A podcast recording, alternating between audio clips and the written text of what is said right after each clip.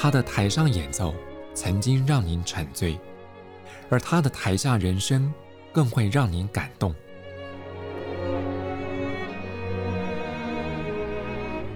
国家交响乐团爱乐实验室 Podcast 名家登场，有生命的音符只为您演出。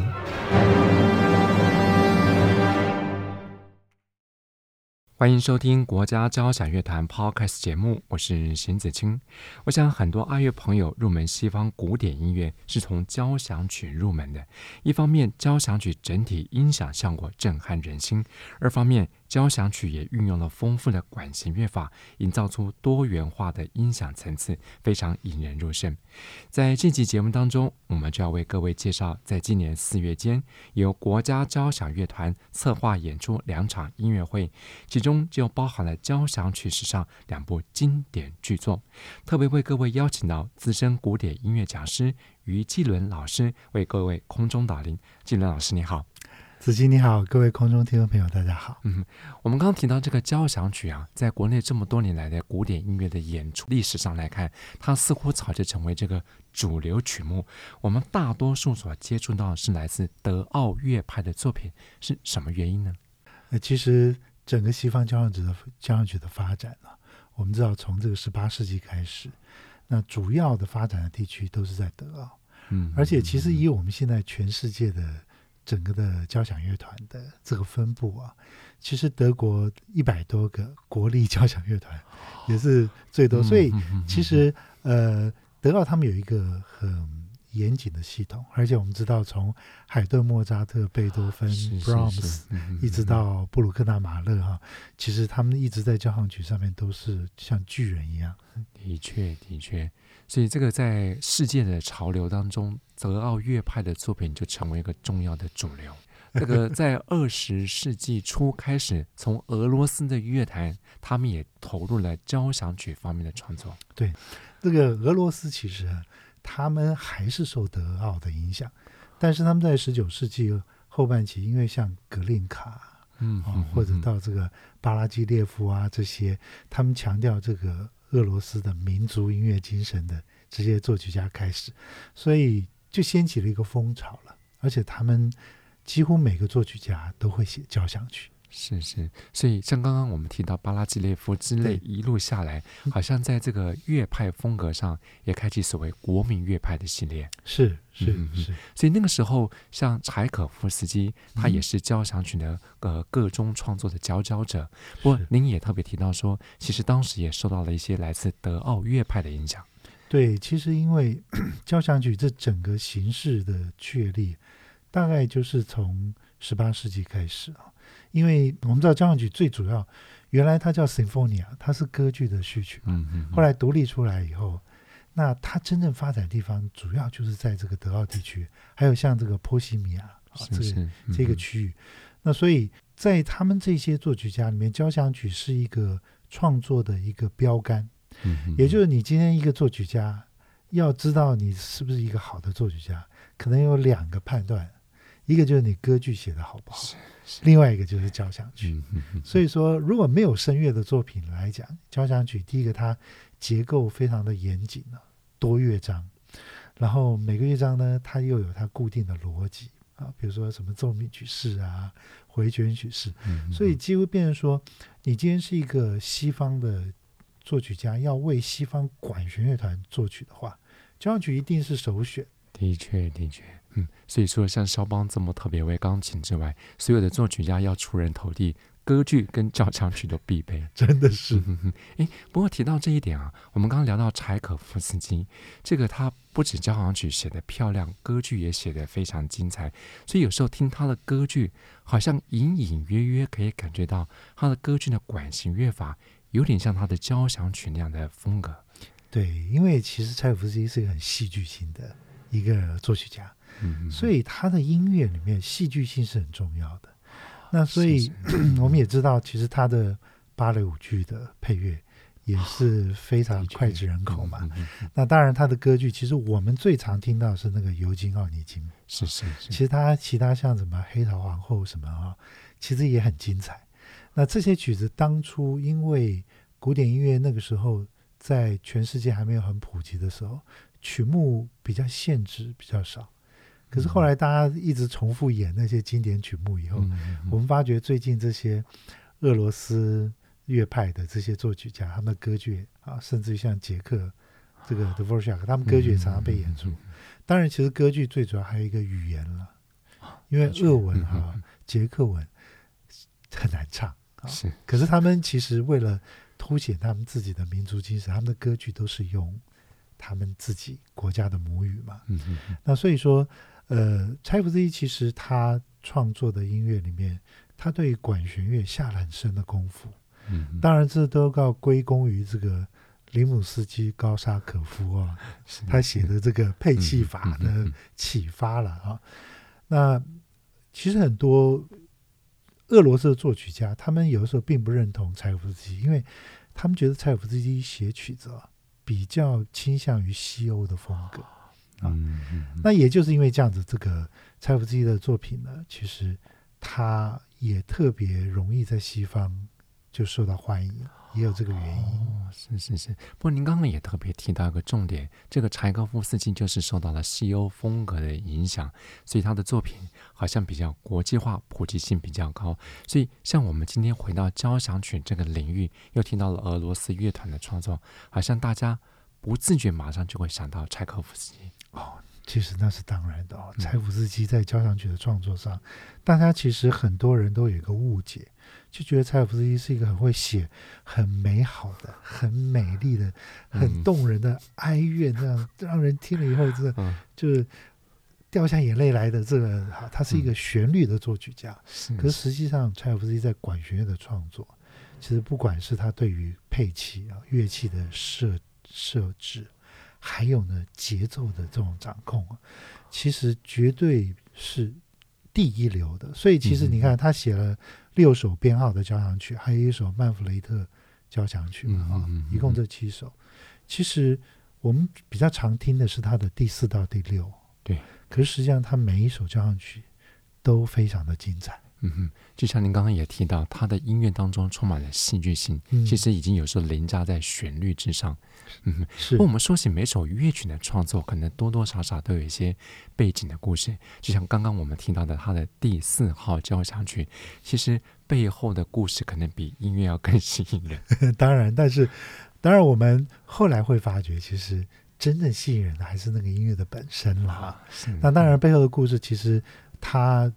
柴可夫斯基其实，当然他个人的性向的关系，他的他是比较倾向于这个同性恋啊，所以说他在当时的社会是这个事情是不被接受的，所以他也受了很多的苦。那在这当中呢，其实他也经历了一次失败的婚姻啊。那当然还有一个很重要的一个因素，就是有一个铁路大亨的这个富商啊，这个叫做梅克夫人啊。梅格夫人其实非常欣赏柴可夫斯基，而且这个两个人其实，你看他们的书信啊，感觉像是一个恋人一样。可是他们两个一生只见过一次面，而且一见面啊，大家就很害羞的就 就分开了。嗯，我觉得有些时候人就是这样子，因为现在网络世界这么发达，有时候网友见面可能并不一定对他们来讲是一个很喜欢的事情，但是这样子的一种。呃，心灵的交汇啊，那最成功的一个作品就是这个作品第四号交响曲。对，其实柴可夫斯基因为梅克夫人他呃一直给他这个在经济上很大的资助，所以他可以专心的去创作音乐。而这个曲子，你从他们的鱼雁往返当中会发觉，每一个创作细节，他都会跟这个梅克夫人讨论。他只要写出来一点东西就，就就寄给他看啊。那当然，梅克夫人应该也是一个在音乐造诣上、欣赏上啊非常非常有这个 sense 的一个一个这个爱乐者。所以后来这个曲子完成的时候，柴可夫斯基说：“这是我们的交响曲。”嗯，哎，如果从这个角度来切入的话，会不会这首第四号交响曲某种程度上也像是柴可夫斯基他自己心声的表白？其实真的是这样子。而且这个曲子是为什么会被大家拿来当做一个管弦乐团的经典之作？几乎可以说，就是说，今天一个交响乐团，它如果要既有深度啊，又能够展现乐团的技巧，然后又可以让听众啊听了以后有非常强烈的感动的，嗯嗯，这个曲子绝对是第一这个的首选的。所以国内爱乐朋友对于柴可夫斯基的作品。其实并不陌生，像您刚刚也特别提到，很多是从他的芭蕾音乐入门的。这个坊间书籍还把它封了“旋律之王”。以您这么多年对这个音乐的教学，或是跟大家的导聆分享，就您的角度来看，你觉得这个作曲家他的魅力在哪里？啊，当然他的旋律啊，其实哈，柴可夫斯基的旋律，他喜欢用一个旋律的形态，就是一个下行的，比如说。滴答答，滴答答，它很多乐章里面都会用到这个东西啊，嗯嗯嗯、或者是滴答，就是中间插一些音，但是它主要的骨干就是这个下行的这个这个音阶。那它的旋律啊，我觉得那种感人的地方啊，就是一个作曲家他写旋律哦，那个是没有道理的，不是靠他苦苦修或者努力的去。练习可以达到的，就是一个天赋。柴可夫斯基他的旋律，我觉得真的是不做第二人想啊。据说他们日本那个乐古典乐迷投票啊，觉得旋律最最迷人的旋律的作曲家就是第一名，就是柴可夫斯基。嗯嗯嗯。所以像你提到那个下行音阶，有种叹息的美。对，真的，而且呃，可能他本人，你看哦，你看他的照片啊，或者他的画像。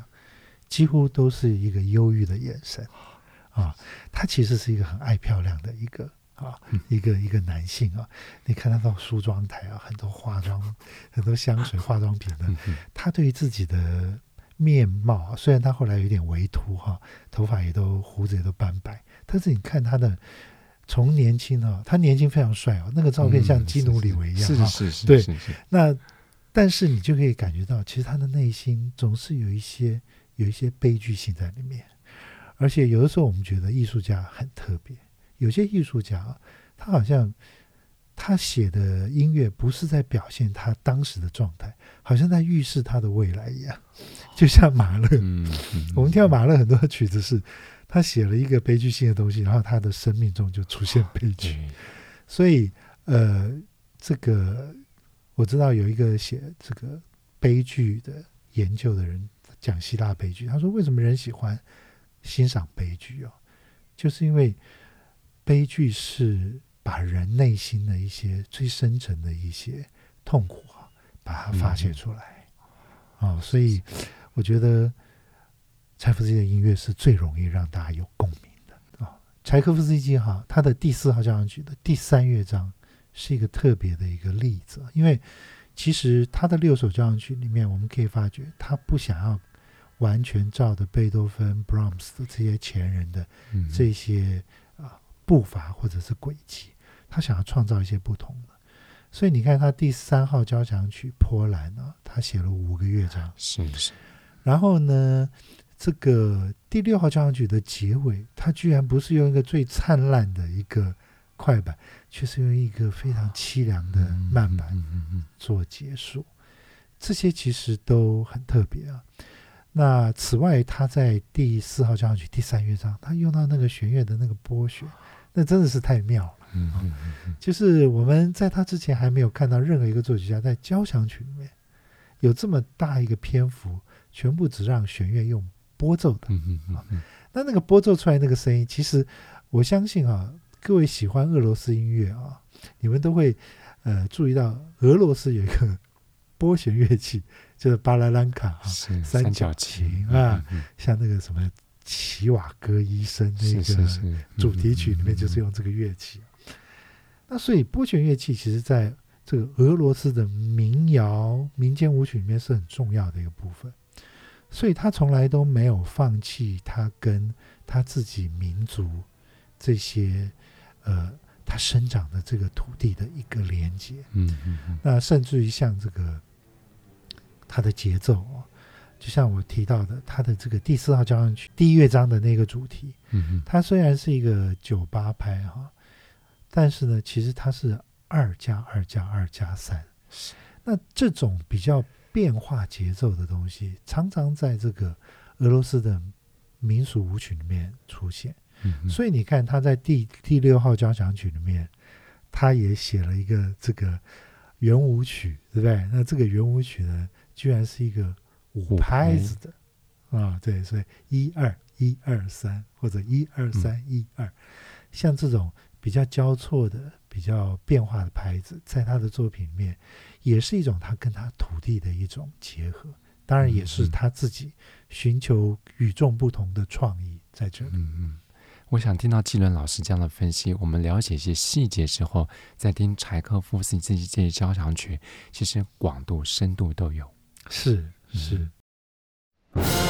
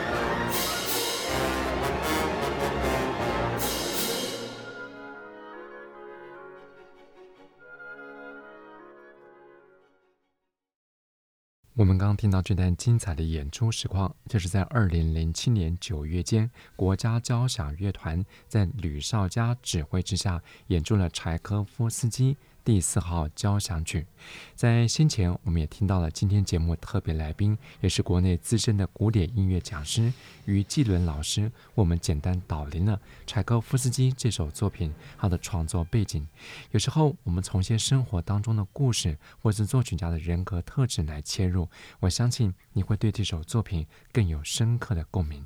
不过说起这个音乐创作，不论是他的灵感来源或是故事背景，不见得都像柴可夫斯基这么浪漫，有的是来自作曲家个人的生活体验。如果说就交响曲的领域来看的话，也许有些朋友会想到贝多芬的命运交响曲。那在整个西方的交响曲创作史上，有没有类似像贝多芬这种命运交响曲的例子？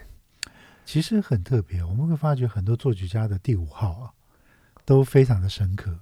嗯啊，你看这个呃，西北流士，是是，是，或者甚至于像。Dvorak 当然，他原来那个他前面四首他自己原来都没有出版，所以《新世界》原来是第五号。后来是因为前面四首又出版了，所以他才变第九嘛。所以呢，马勒第五啊，你看都是。那其实呃，我们如果看到在二十世纪的这个俄罗斯啊，那个时候已经叫苏联了。嗯嗯。的作曲家里面，你看普罗科菲夫跟肖斯塔科维奇啊，他们的第五号。也都是他们交响曲里面最经典的一首。嗯嗯嗯，嗯，嗯，如果就说 Shostakovich 这首第五号交响曲，我们方清还会看到一个名称，叫做“革命”。嗯哼，啊，当然，呃，很多交响曲都会有标题啊。那你也会发觉，有标题的交响曲比较常被演出。像海顿啊，他那些标题都不是自己取的，可是他那一百多首啊，有标题的就比较会被演，因为要不然一百首谁从头到听到尾嘛？哈，那当然，这个革命其实。以我的解读啊，当然，这个曲子对他来讲啊，他几乎就要被革命掉了。就是他的第四号交响曲写完以后，嗯、后来他那个穆真斯克的马克白夫人一上演，史达林亲自来看，看了以后当场就离席。嗯嗯嗯、然后他周围很多人都被整肃。你知道，在那个苏联的那种共产的统治之下，那你如果看过肖斯塔科维奇的照片呢？他就是一个戴着一个厚厚镜片的眼镜，长得其实年轻的时候看起来像哈利波特一样，哦、一个绝顶聪明天才的长相。可是呢，他总是抿着嘴啊，好像他的在他生命中总是没有办法把内心真的想法告诉大家。其实他写这个第五号的时候，他是一个有点像悔过书一样。因为他如果不写这个交响曲，他写这个交响曲如果再不被斯大林或者是当局接受，他可能就要被抄家了。所以在这样的环境之下，你看艺术家很痛苦哦。他有的时候他想要写真的事情，他想要说真话，可是，在这种现实的压力之下，他家里有老婆有小孩，他最后还是必须妥协。所以这个曲子它是歌颂啊。这个共产党的曲子，所以某种程度上来看，这首曲子它跟现实环境贴近。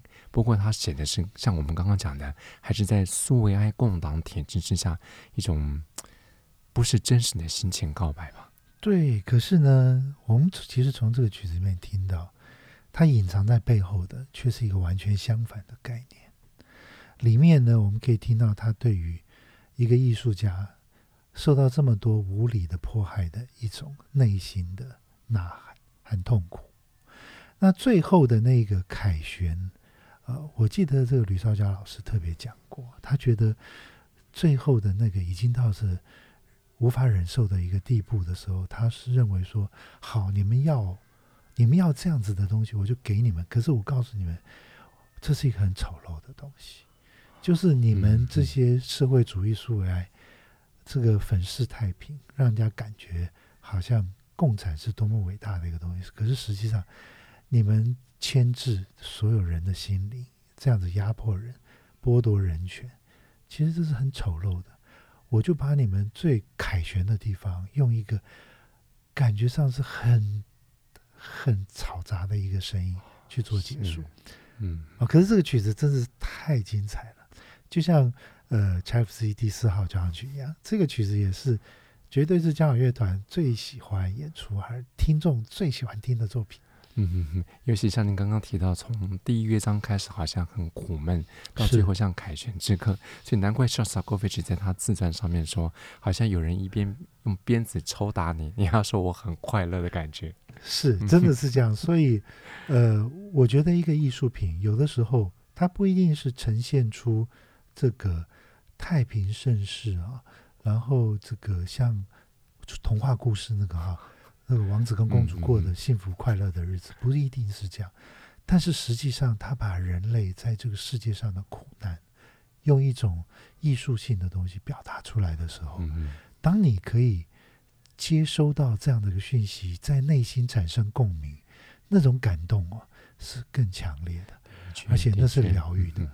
这就是像我刚才讲的，为什么悲剧大家喜欢看悲剧？因为悲剧真的是它其实有疗愈的一种功能。是是是，哎，不过我们回到这个交响曲创作啊，像我们今天一开始提到，像德奥乐派在十八世纪后半，海顿、莫扎特、贝多芬、舒伯特、布拉姆斯一路下来，其实到了二十世纪初期，已经算是发展到个巅峰状态。那二十世纪之后，像俄国的作曲家，比如像今天我们提到肖斯塔科维奇。继续在交响曲这个领域上面耕耘，算不算是一种二十世纪音乐创作的奇迹？其实哈，呃，交响曲它很吸引作曲家的一点就在这里，就是说你可以很传统，因为它有一个很严谨的架构，你要写出严谨的架构才能算交响曲。你的架构不严谨，人家觉得你是一个很多乐章的交响诗。哦，是那但是呢，交响曲有一个特色，就是不管音乐风格怎么变，作曲家都会尝试把最新的风格放在里面。所以就像你讲这个俄国作曲家啊，嗯嗯嗯、像我们看这个，甚至于连这个 Stravinsky 啊啊，他后来也都是尝试要去写交响曲。那当然，呃，几乎我们从这个二十世纪的这些新的一些作曲家里面啊。也可以看到他们有很多很精彩的交响曲的作品，嗯、甚至于那个梅香都写了一个带有这种印度梵梵 文跟着印度音乐节奏的那种叫做图兰咖喱啦交响曲。嗯嗯嗯、那这个连勋贝格他也曾经尝试写过这个交响曲啊，所以我们可以看到这个交响曲真的是一个很迷人的一种乐种。嗯嗯嗯。总总结说起来，我们回到 Shostakovich 的这个作曲家身上来看，您觉得他的创作特色最鲜明的地方是什么？呃，刚才你曾经提过，就柴可夫斯基好像作品里面可以感觉到他的生命中的历程啊。其实 Shostakovich 直接就把他自己放在他的作品里。嗯，啊、呃，这个很有趣的，就是他的名字的简写啊，就是 DSCH 嘛，啊，刚好就是四个德文。音名的四个音了，re mi do si 啊，re 降 mi do 西还原这样，你可以听到他很多的交响曲里面有放进这四个音，甚至他的呃弦乐四重奏啊，或者是他的协奏曲啊。那他的音乐哈，其实也不是那么高不可攀，因为他写了很多的电影配乐，所以他的音乐，如果你听过他的钢琴协奏曲两首，其实还是很旋律性的，是是，不像一些前卫的作曲家。完全抛去旋律这个东西，所以第五号交响曲哦，他第五号交响曲里面还是有非常多很棒的旋律，而且里面也有很多很棒的，像第二乐章啊，那个诙谐曲就是一种嘲讽啊。嗯，然后你也可以听到精彩的小提琴的独奏啊，然后第三乐章那种，他加入加入那个木琴的那种敲击，那种非常。痛苦的那个强音的合奏的时候，哇！你这个感觉哇，整个人都被震撼。嗯、所以这个曲子绝对是二十世纪交响曲的经典。那呃，我们提到肖斯塔科维奇啊，他一生创作的这十五首交响曲哈，其实我们可以感觉到，他前四首他一直在做一些突破。那也就是因为这样子。会让这个苏联的当局觉得他写的曲子太过于现代啊，嗯嗯，因为他们很反对那种人民听不懂的音乐，也就是因为这样子，他慢慢开始有些修正。像他的第五号其实是一个很受欢迎的作品，但是也并没有因此失去他在艺术上面的高度了啊。那之后，其实他的交响曲创作。第一个，它的规模开始哈，像第七、第八号都写的比较大、长大一点。然后，当然在这里面呢，他也加进了更多比较受这个大众喜爱的这些元素。那我们看到这个、这个或者听到这个 Shostakovich 他的作品里面，我会听到就是说，他喜欢有一些手法。第一个，他喜欢用所谓的顽固的音型。什么叫顽固音型？就是你听他很多作曲家在写曲子，很多个乐器声部的时候，他其中有一个声部常常是低音，有的时候是高音，他会一直重复一个音型，或者几乎就是重复一个旋律，一直重复。当然最有名的就是巴海贝尔那个卡农啊，那八个低音一直重复，完全这个顽固到底，死不改变啊。那在这个第五号交响曲里面，我们可以听到它有一些哈。比如说那个滴答滴答滴答滴答滴答滴答，那个感觉好像游魂一样，漂浮在空中。而且他还用到一个钢片琴。我们知道钢片琴最早柴可夫斯基啊，他在他的胡桃钳里面用到，是一个像音乐铃一样很清脆，很适合好像在这种圣诞节雪地时候听的一种声音哦。可是当这个钢片琴被这个肖肖斯塔科维奇使用的时候，它又产生了一种非常特殊的影响。这个其实是在他那个第三乐章里面，我们可以听到很明显的，或者是第四乐章。第四乐章感觉整个都是像一个雄壮的进行曲，嗯嗯，可是中间有一段突然转为安静。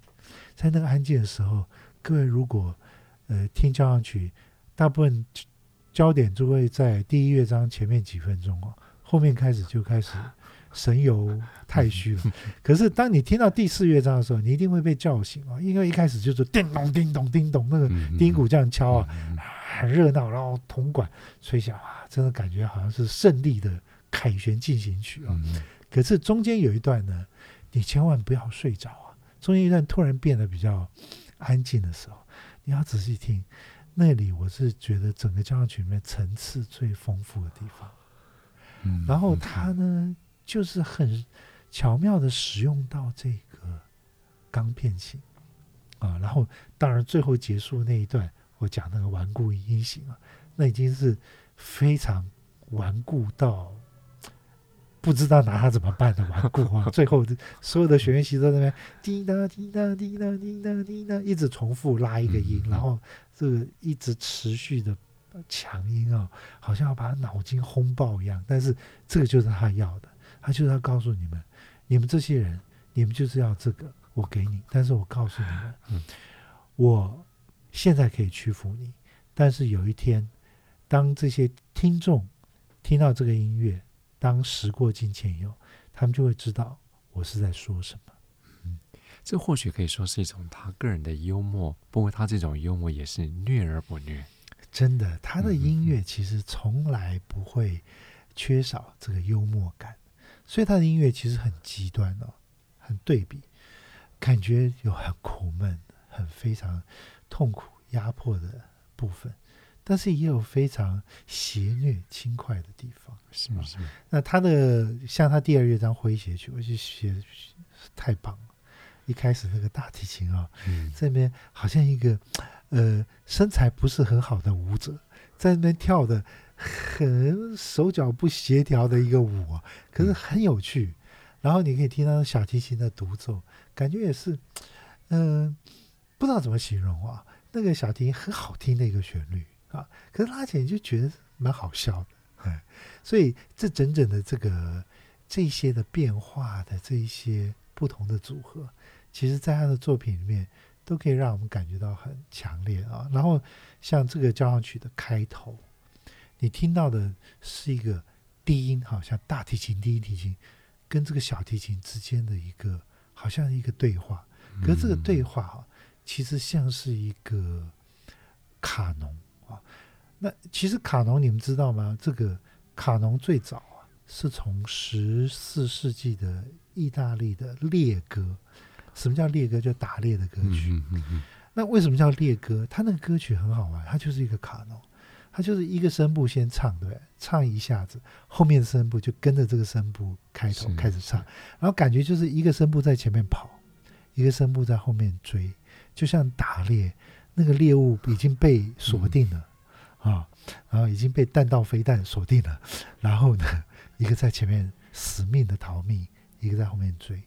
其实这个第五号交响曲开头，我们听到这个开头，感觉就好像肖斯塔科维奇在前面逃，可是那个 KGB 那个格别乌在后面一直如影随形，或者说这一个集权的这个恐怖的统治的阴影一直跟在他的身后的感觉啊。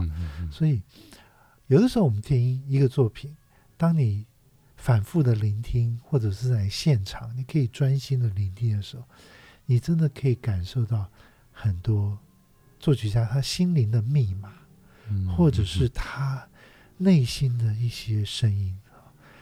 所以我也常常鼓励很多爱乐的朋友，就是你不要一天到晚就关在家里听你的百万音响啊，其实你要到音乐厅来听音乐会，的确，你到音乐厅，你才会感受到真正的音乐是什么。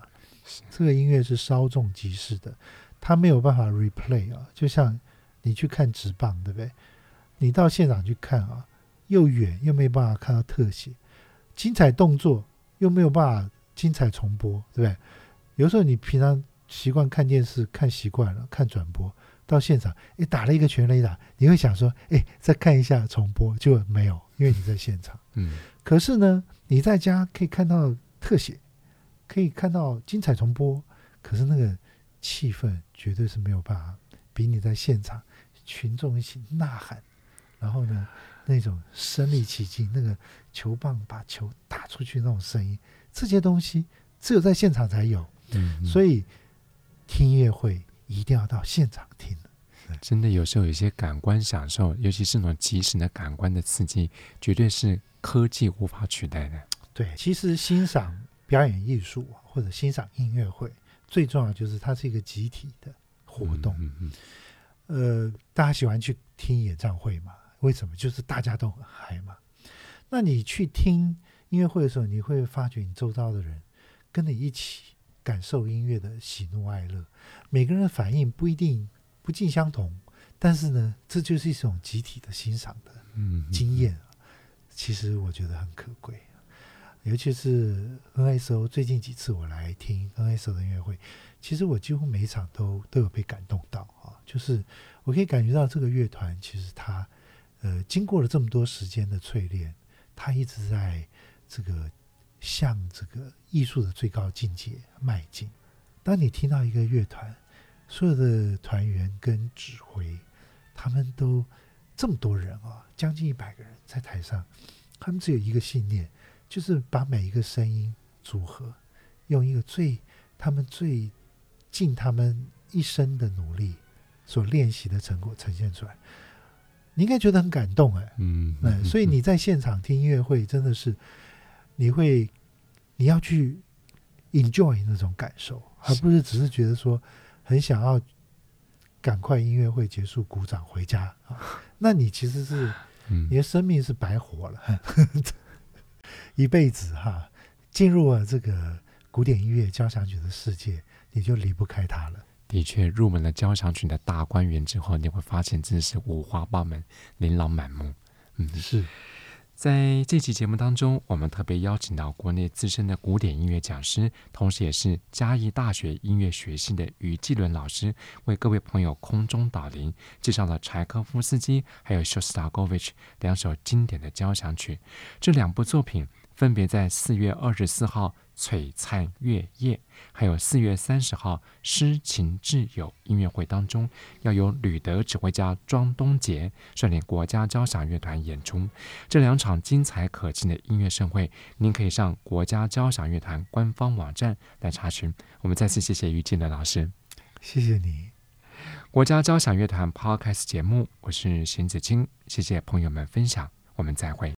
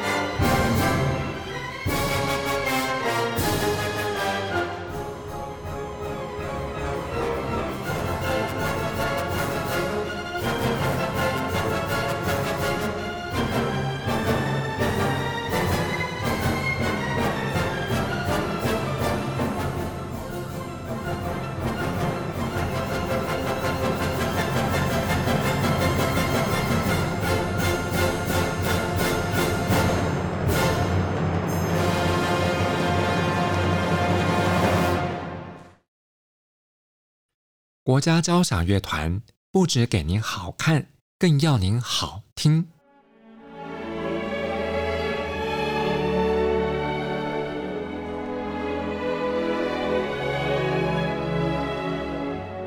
国家交响乐团独家精彩实况，原创 Podcast 节目《舒缓音乐》，友善贴心，诚意十足。